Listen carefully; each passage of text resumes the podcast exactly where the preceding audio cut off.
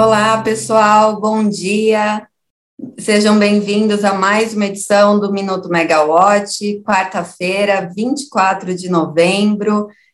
O Minuto Megawatt está ao vivo no Instagram e, na sequência, fica disponível nas plataformas de podcast. Eu sou a Natália Bezutti, jornalista da Megawatt, e hoje eu estou aqui, aqui e no escritório na Faria Lima, como vocês podem ver atrás, não tem o galo do vizinho cantando para vocês logo de manhã, porque o Rodrigo Polito está chegando do Rio de Janeiro para conhecer, depois de quase um ano, o escritório da Megawatt. Então, vamos lá, vamos ao que interessa. É, hoje a gente vai repassar alguns pontos sobre o, a reunião de diretoria da ANEL, que aconteceu ontem. Também a gente vai acompanhar por aqui, explicar um pouco para vocês sobre a audiência pública extraordinária que acontece hoje na Câmara dos Deputados, que vai tratar do plano de privatização da Eletrobras, e também vamos falar do plano é, de negócios da Enel, da italiana Enel, né, do grupo todo, que foi anunciado hoje pela manhã para o, o ciclo 2022 a 2024. Bom, vamos começar então falando de ontem, da reunião de diretoria da ANEL. Um dos pontos é, deliberados foi o edital do leilão de transmissão, marcado para junho do ano que vem, o primeiro leilão de transmissão de 2022.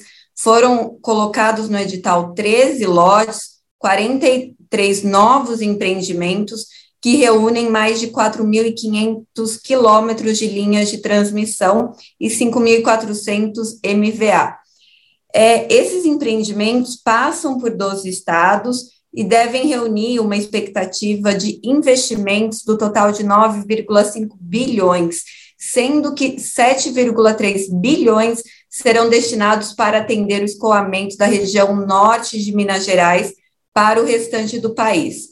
A ANEL, ela resolveu inovar nesse edital, é, subir a régua, como disse o diretor relator do processo, Sandoval Feitosa, é, para evitar que aventureiros é, entrem no, no leilão e depois não consigam concluir o projeto.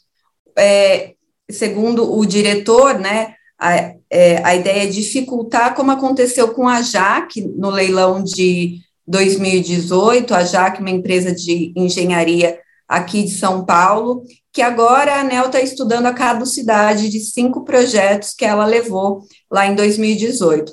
Também teve a história né, da agro, agronegócio Autoluz Brasil, que recentemente também apresentou um documento falso na hora da habilitação e depois acabou sendo desclassificada.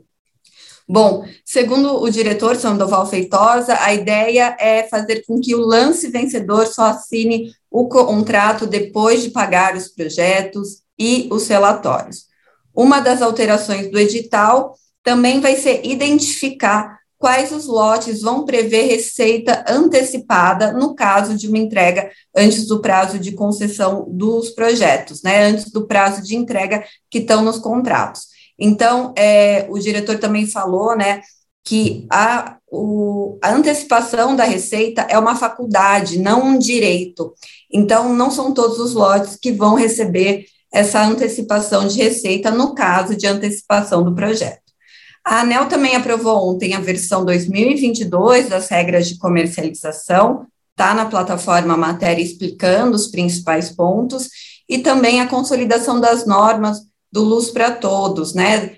É, da, do plano de universalização, incluindo Luz para Todos, mais Luz para a Amazônia, entre outros projetos, é, porque hoje o serviço de energia, ele é um, do, um, do, um dos serviços públicos mais é, universalizados do país, à frente de saneamento, água, esgoto, é, e atingiu 99,8%. Então, hoje está muito concentrado na região norte, é, principalmente, também tem pontos no Nordeste e no Centro-Oeste, demandando universalização, mas hoje, como está mais restrito, já teve uma boa expansão, a ANEL consolidou as normas e as formas de revisão dos planos, né, e outros detalhes.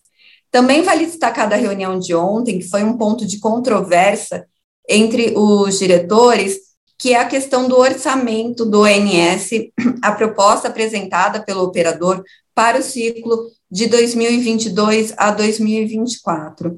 É, mais uma vez, como aconteceu na aprovação do, dos dois orçamentos anteriores, né, nos ciclos anteriores, o ponto de controvérsia foi justamente o, a política de remuneração dos funcionários da, do operador.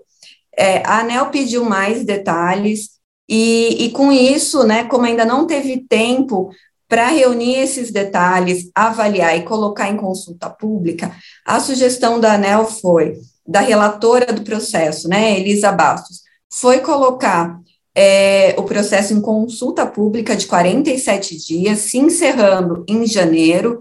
Dessa forma, como não teria um provisionamento para o ONS para o próximo ciclo, já que o assunto ainda estaria sendo debatido né, do, é, no início do período, a diretora é, sugeriu que fosse aprovado um orçamento provisório, da mesma forma que aconteceu nos dois ciclos anteriores, para os três primeiros meses, né, seguindo a proposta do ONS, que é de cerca de 2,3 bilhões de um orçamento para o período. Então, nos três primeiros meses, daria em torno de 208 milhões.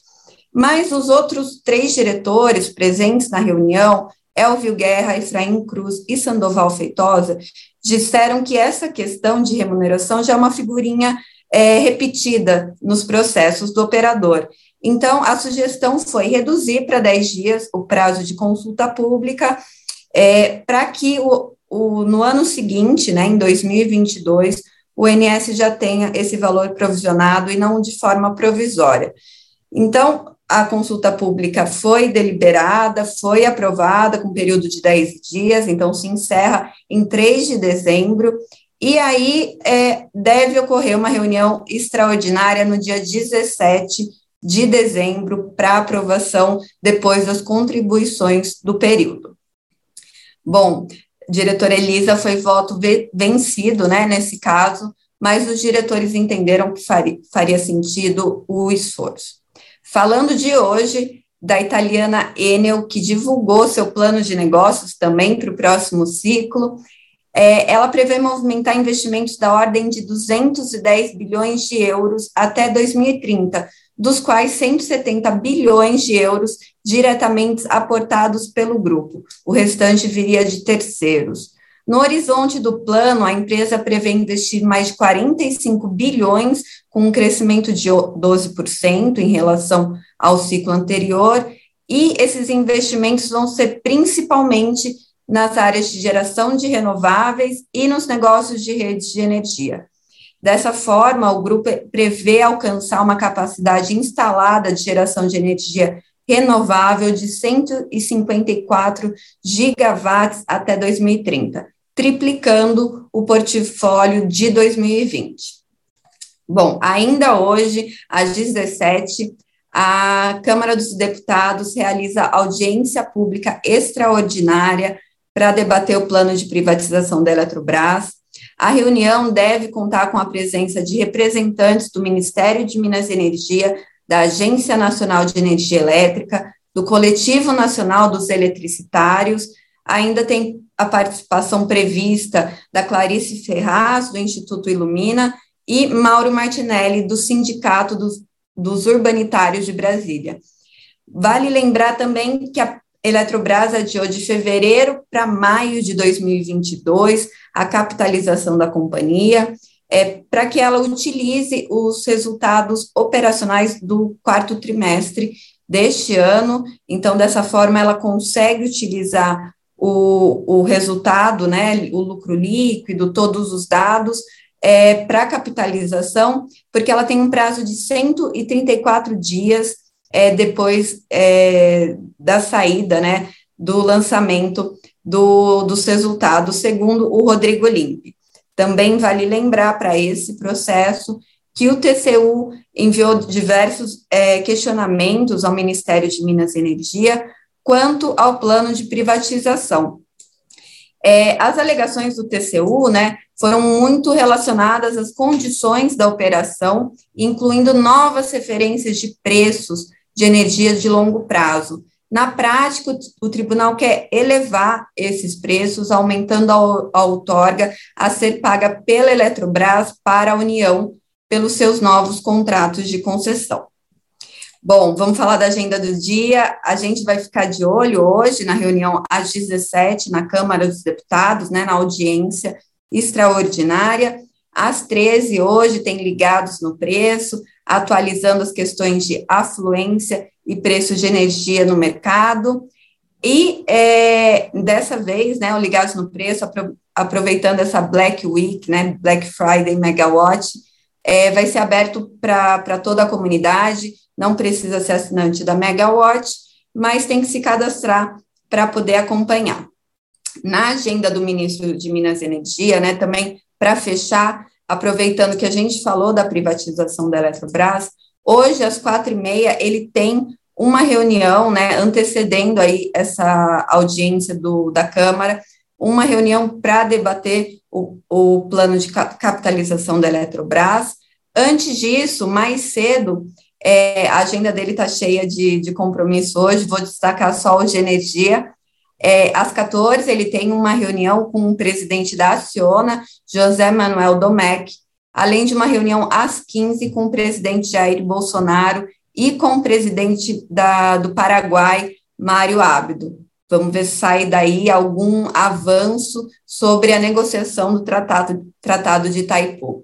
Bom, pessoal, por hoje é isso, por hoje é só. Amanhã o Rodrigo Polito está aqui em São Paulo, direto da Megawatt, falando com vocês.